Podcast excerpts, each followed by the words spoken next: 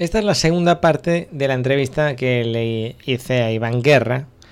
Lo que pasa es que la primera parte hablaba sobre todo del tema BIM, de su ponencia en BIM on Tour y otras preguntas que le hacía. Y he separado esta parte que va, es más práctica, ¿no? Y le hemos hecho unas preguntas muy concretas sobre Revit. Los alumnos de la academia me han pasado una chuleta y me han dicho, Iván, pregúntale esto a Iván, eh, a Iván Guerra, a ver qué te cuenta y a ver, vamos a ver si le podemos poner en apuros. Va a estar difícil la cosa, ¿eh? pero lo vamos a intentar. Así que si quieres aprender Revit al mismo tiempo que escuchas a Iván, pues no te pierdas la siguiente casi media hora, 25 minutos de preguntas eh, y ya verás qué nivel de respuestas. Academia tengo, anuncié que iba a hablar contigo y algunos alumnos se entusiasmaron. Te envía un saludo a Abigail de la página Más que Cat y curso Revit. ¿La conoces? Sí, sí, evidentemente. Con ella, cuando empecé con el blog precisamente, estuvimos ahí. Cuando nadie hablaba de colaborar en la nube y cómo hacerlo, ella y yo estuvimos haciendo experimentos eh, en remoto, como no puede ser de otra forma, porque yo en ese momento vivía en Tenerife y ella en, en Valencia o en Alicante creo que estaba, y nos conocimos por las redes y dijimos, oye, vamos a, tú que estás ahí, yo aquí, vamos a ver si podemos modelar y, hacer cosas, y estuvimos ahí haciendo pruebas con servidores y tal, y fue una experiencia que, aprendemos mucho los dos, sí. Pues bueno, y luego también eh, Ramón Quinteiro, que es, es uno de estos alumnos avanzados que está todo el día metiéndome en apuros, eh, que controla bastante de Revit, eh, más que yo en muchísimos aspectos, eh, te envía unas preguntas.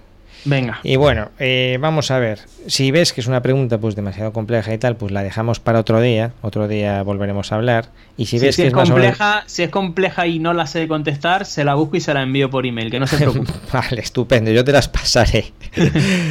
Mira, me dice, ¿podrías preguntarle en relación con la mejora de la productividad en la documentación de proyectos? ¿Qué flujos de trabajo emplea, por ejemplo, en los siguientes aspectos? Y me dice, nomenclatura de niveles y vistas y la organización del navegador de proyectos. Nomenclatura de niveles y vistas, sí. ¿Usas algún tipo de, código que siempre usas tú? Sí, en Revit eh, yo siempre digo hay que ser muy ordenado porque hay tanta información que o eres ordenado o es una locura. Entonces con el tema de las nomenclaturas soy muy estricto todas las empresas a las que voy les creo un protocolo, que no deja de ser un, documento de 60, 70 páginas en la que dejamos estipulado cómo hay que nombrarlo todo. Y si no lo nombran así, me tengo que enfadar. No, ahora, en serio. hay, que, hay, que, hay que ser muy ordenado en Revit, ¿vale? Entonces, consejos rápidos. Pues mira, para los niveles, mm, les recomendaría que no pusiera lo de planta baja, planta primera, planta segunda porque no estaría aprovechando esa propiedad que tiene Revit de que si llamas a algo planta 00, cuando creas otra nueva se llamaría automáticamente planta 01. Si tú creas una que se llama planta baja, Revit pues no llega tanto, no sabe español y la siguiente que crees se llamaría planta baja 2. ¿Vale? Entonces yo, por ejemplo, los niveles sí que los nombro con planta 00, planta 01, planta 02, para cuando si de repente tengo que crear seis plantas, pues que se pongan todos los nombres solo. Con el tema de las vistas y la organización del navegador, yo hago algo que muy poca gente conoce y es que me creo tipos de vista. ¿Vale? Es decir, en Revit tenemos familias de vista, que las familias son vistas de planta, vistas de techo, eh, vistas de planta estructural, vistas 3D, vistas de cámara, pero lo que casi nadie hace es crearse tipos de vista. Es decir, yo tengo la familia vistas de planta, pero vistas de planta me creo un tipo que se llama distribución, otro tipo que se llama acotado, otro tipo que se llama sectorización. Y eso me permite eh, poder cambiar el tipo de vista como cuando cambias el tipo de muro. Es decir, selecciono la vista y en el selector de tipo digo, ah, mira, que esta vista ya no es de acotado, es de distribución. ¿no? Bueno, normalmente suelo tener una que se llama trabajo, que es donde voy haciendo mis cosas, y cuando ya queda bien, la meto, eh, le cambio el tipo a la vista y entonces esa vista pasa a ser distribución. Entonces ya en el navegador de proyecto lo tengo organizado por eh, tipo de vista. Algo así como las disciplinas en MEP o algo así. Sí, lo que pasa es que también se puede organizar por disciplina e incluso hay una, una de las plantillas que viene con Revit ha creado un parámetro que se llama subdisciplina. Lo que no me gusta de eso es que eh, es algo que tienes que teclear a mano. Con lo de los tipos, tú ya tienes los tipos. Porque claro, al final cuando trabajas en empresas, todo lo que sea dejar que el usuario escriba va a acabar Sí, mal. chungo, vale. Entonces yo prefiero crearme tipos y el usuario solamente elige de un listado. Con lo cual no va a haber trabajo, trabajando, work in progress, sino trabajo. Entonces así, Interesante. así se organiza mucho mejor. Ya te decía yo que Ramón siempre hace preguntas interesantes. Vamos a ver, eh, me dice también, nomenclatura de materiales y su correspondencia con el código técnico de la edificación en cuanto a sus, sus propiedades físicas y térmicas. ¿Tocas Vale, algo esa- del CTE? Esa tú? está muy bien, sí. Eh, ahí, mm, a ver, aquí también hay una cosa muy importante y es en- sobre todo eh, relacionado a mediciones.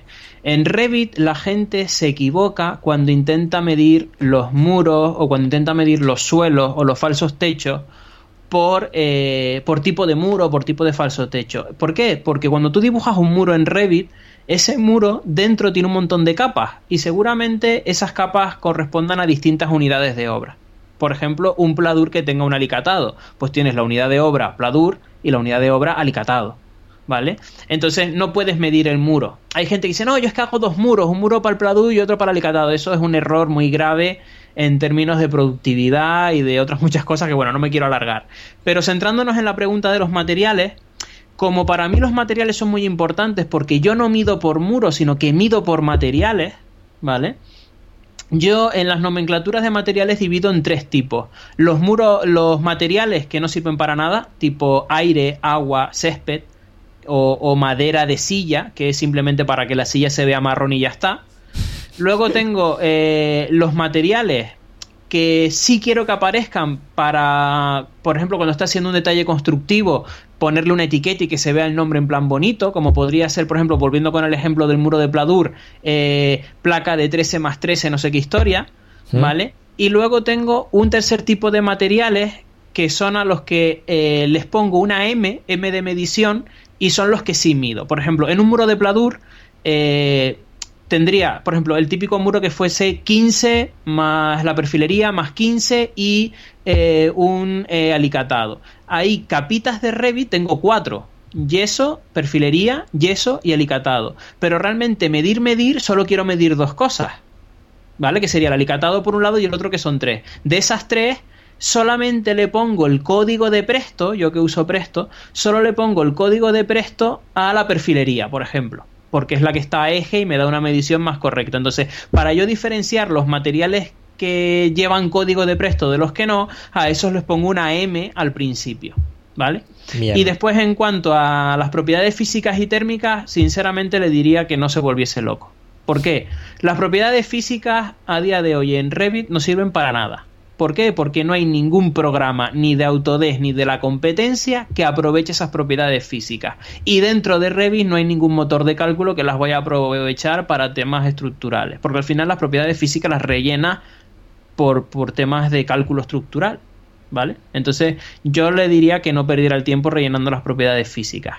Y las propiedades térmicas sí que tienen utilidad, sobre todo para temas de análisis energético, eh, dentro de Revit o si se lo quiere llevar a, programas que exportando a GBXML, que son programas específicos, pero nada que ver con el Hulk ni nada de esto. Y ahí sí que tiene que rellenar las propiedades térmicas, pero realmente eh, es una mm, parte un poco apabullante porque te pregunta mil parámetros y realmente para temas de cálculos térmicos lo único que importa es la transmitancia, eh, la conductividad y bueno, las mismas cosas que te pregunta Hull, que son cuatro, pues esos cuatro parámetros son los que tendría él que tener en cuenta rellenar en Revit y no volverse loco a rellenarlo todo porque muchas veces ni siquiera sabes de dónde sacar la información. ¿Sería interesante coger todos los materiales del catálogo de la edificación del código técnico y pasarlos a Revit? Sí, pero o no lo ha hecho nadie o el que lo ha hecho no lo ha querido compartir. Yo, persona, yo personalmente nunca he tenido paciencia eh, porque mi prioridad nunca ha sido el tema de la eficiencia energética, sino más el tema de las mediciones. Entonces me he especializado más en que los materiales me sirvan para medir por metro cuadrado, por esto y por lo otro. Y esa pestaña en casi ningún proyecto la he, la he rellenado. Bien, ya has contestado la siguiente, que era medición de partida de obra mejor por materiales o por categorías y tipos. Entiendo que... Yo en, en muros, suelos, falsos techos y cubiertas por materiales. Muy bien. A menos que tengas eh, una partida que sea muro de hormigón, pantalla, lo que sea, que a lo mejor mm, no, tiene impermeabilizante ni nada y solamente es una única capa, pues no te compliques, la mides por muro y ya está. Pero si no por materiales, eh, para mí es lo mejor porque te permite con un único muro tener varias unidades de obra. Conexión con bases de precios. ¿Mejor con nota clave o con código de montaje? Yo ahí... dependerá un poco del, programa, ¿no? Yo ahí eh, siempre nota clave. ¿Por qué? O sea, a mí lo que me gustaría es que tanto Arquímedes como Presto me dejasen crearme mi propio parámetro y elegir el parámetro que yo quisiera. Pero como todavía no se les ha ocurrido a ninguno de los dos, Arquímedes solo me deja usar nota clave para todo y Presto sí que es verdad que con Costing me permite usar código de código de montaje o eh, nota clave. ¿Qué pasa?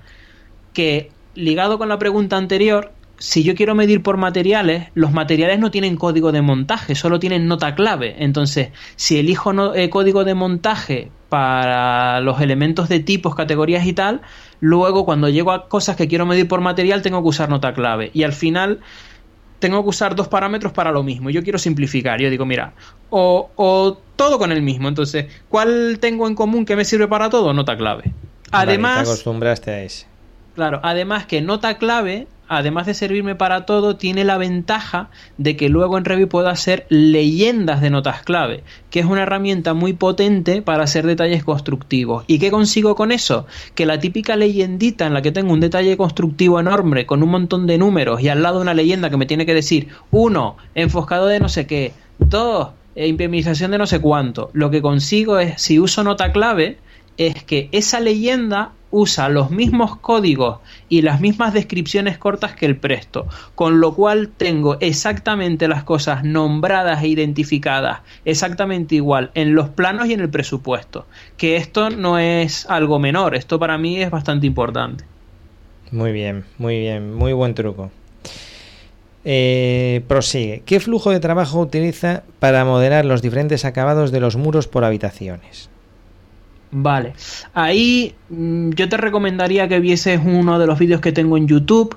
Bueno, son cuatro vídeos que se llama eh, Piezas de Revit, por qué son tan útiles y cómo usarlas. Bien, yo los he visto. En el que explico que eh, para mí los acabados tienen que venir con el muro. Y eso implica crearse muchos tipos de muros. Eh, a lo mejor para alguien que es autónomo y controla todo el proceso no es tan importante. Pero imagínate yo que a lo mejor estoy en una empresa en la que tengo seis arquitectos, ocho delineantes, todos colocando muros. Si yo pongo los acabados por separado y aspiro a que las mediciones sean automáticas y exactas, tengo que asegurarme de que el puzzle de las unidades de obra lo vayan a poner bien. Es decir, volvemos al caso del pladur y el alicatado. Si yo creo un muro de pladur y luego quiero dibujar el alicatado aparte, y quiero que mis mediciones estén bien, tengo que asegurarme de que cuando esa persona que ha dibujado el alicatado eh, lo ha puesto en el baño y tal, se haya acordado de poner ese muro de pladur con panel hidrófugo. Porque eh, no puedo poner el alicatado en un panel normal. Tiene que ser hidrófugo o, water sí, entonces ya digamos que ya le estás obligando al delineante a saber más de lo que a lo mejor le corresponde. Yo no soy de poner los acabados aparte porque me obliga a revisar que constructivamente hayan colocado todo bien. Yo prefiero, mira, la solución constructiva es esta: Pladur, Water Resign, no sé qué, hidrófugo, ta, ta, ta, ta, ta, alicatado. Y el usuario solo tiene que saber que ese muro se llama muro baños. Y ya está. Y, usar y él lo pone en los baños, pero yo tengo la tranquilidad de que cuando vaya a sacar mis mediciones va a estar todo bien. Entonces, es chequear que usa el muro adecuado más que luego que aplique bien los acabados. Si usa el muro adecuado, ya sabes que los acabados están bien. Exacto. ¿Cuál es el problema de esto? Que tienes que tener muchos tipos de muros. Pero como pongo en mi vídeo en YouTube, yo prefiero tener muchos tipos, que al final es una lista, un catálogo, que puedes buscarlos por, por orden alfabético o con el comando buscar, que tener muchos ejemplares de muros que tengo que eh, ir dibujando muritos eh, pequeños de alicatado y tal en un montón de habitaciones. ¿no? Me obliga a partir los muros, pero bueno, yo mi experiencia es que es mejor así. Tú, por supuesto, trabajarás ya con tus propias plantillas, ¿no? Supongo. Bueno, lo que pasa en mi caso es que como tengo un perfil de consultor, que en mi empresa no hacemos proyectos, sino que en mi empresa lo que vamos es a otras empresas a que empiecen a trabajar con BIM, yo al final, cada vez que llego a una empresa, les creo una plantilla. Ah, Evidentemente, cojo una que ya tengo empezada y la adapto a la empresa, pero no tengo una propia porque yo a nivel personal no hago proyectos, yo siempre estoy con proyectos de otros, ¿no? Como por decirlo así. Bien. Vamos a ver, eh, ¿qué flujo de trabajo utiliza para generar el plano de carpinterías y documentar en una vista de diseño el tipo y número de todos los ejemplares? Vale, esa también es una cosa muy controvertida eh, porque cada uno lo hace de formas diferentes. Eh, la teoría nos diría que lo interesante sería hacerlo con leyendas y con elementos de leyendas. Problema de esos elementos que son muy tontos y tienes que escribir toda la información a mano y para eso pues mira, lo hago en AutoCAD que voy más rápido. ¿no? Entonces en Revit eh, hay dos formas de hacerlo. Una que es la que me gusta a mí, no es la más rápida, pero sí es la más eh, BIM, por decirlo así, sería con eh, montaje. Hay una herramienta en Revit que se mm. llama montaje que te sirve para coger un, una serie de cosas y hacer como un mini proyecto dentro del proyecto, ¿vale? Esa serie de cosas puede ser simplemente una puerta o puede ser, por ejemplo, un muro cortina entero. Mira, ahora, ahora en este momento Ramón está haciendo el gesto de bien, lo hace como yo, porque yo sé que lo hace así. Vale, y eh, bueno, no sé si conocen BIMmate, BIMmate.com es una página de la gente del Colegio de Arquitectos de Murcia, que son unos crack en BIM, ellos también lo hacen así, por algo será, hmm. y a mí es la forma que más me gusta porque es la que más me permite documentar de forma automática. Porque documentar una puerta es aburrido, pues yo quiero que se haga solo. Y la mejor forma de que se haga solo es con montaje. ¿Vale? Hay otras formas que son más rápidas, pero tienen sus peros. Por ejemplo, hay gente que se crea una fase llamada carpintería en la que se pone una pared gigante y pone ahí todas las puertas pero a mí esa no me gusta. como más, sí, ya estás como contaminando el proyecto, ¿no? Sí, exacto. Pero que después te llevas ese modelo BIM 360 y como pongas esa fase, porque ahí no puedes filtrar por fase, ves, un muro raro y empieza a confundir cosas. Tienes que asegurarte de que está en una fase diferente para que no te fastidie las mediciones. Entonces, yo prefiero este método que es más lento, pero es la tal. De todas formas, eh, hay muchísimos plugins para, para hacer esto. O sea, yo no suelo usar ninguno pero si hay alguien que hace muchas carpinterías y nota que es algo que le cuesta, eh, hay plugins. Evidentemente son de pago, pero oye, si te ahorra tiempo. Mira, la última. ¿Qué flujo de trabajo utiliza para generar las vistas de diseño de los detalles constructivos, de las cubiertas, por ejemplo?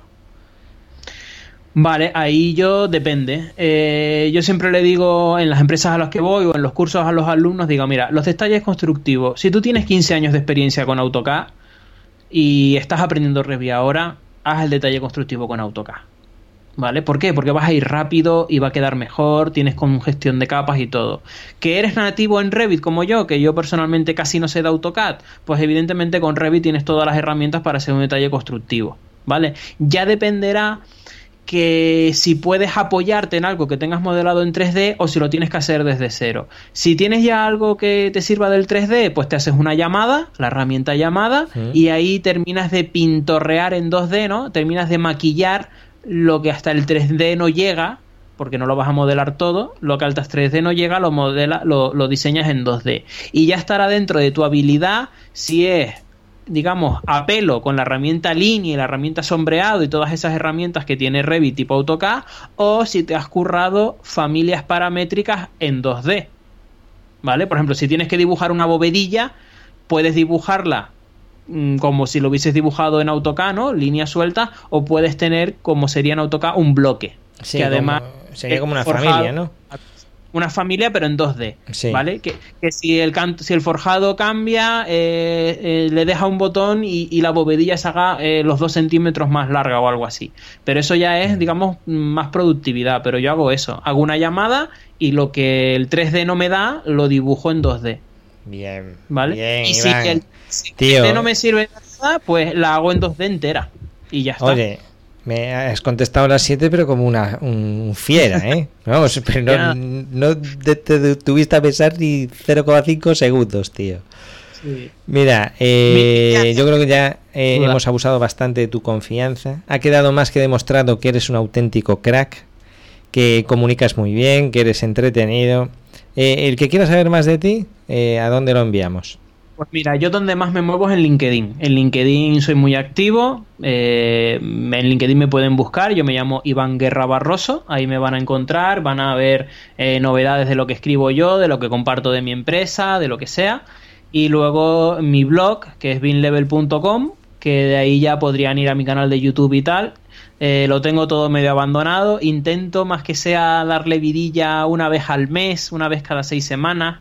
Eh, con algún post, a veces con cosas como esta, ¿no? Dudas de un cliente que digo, oye, mira, esta duda me parece interesante. Pues ya que le contesto al cliente, la, la, la pongo en anónimo y la publico en el blog, un par de capturas y, y, cosas que a mí lo que me gusta, lo que va a encontrar la gente en mi blog y tal, son cosas útiles y concretas. ¿Vale? De vez en cuando hago algún artículo de opinión de los BIM managers, de esto y de lo otro, pero en general son cosas. El último que publiqué hace dos meses fue de todo el tema de Collaboration for Revit, pues cómo configurarlo, esto y lo otro, o sea, cosas que son eh, del día a día y concretas, ¿no?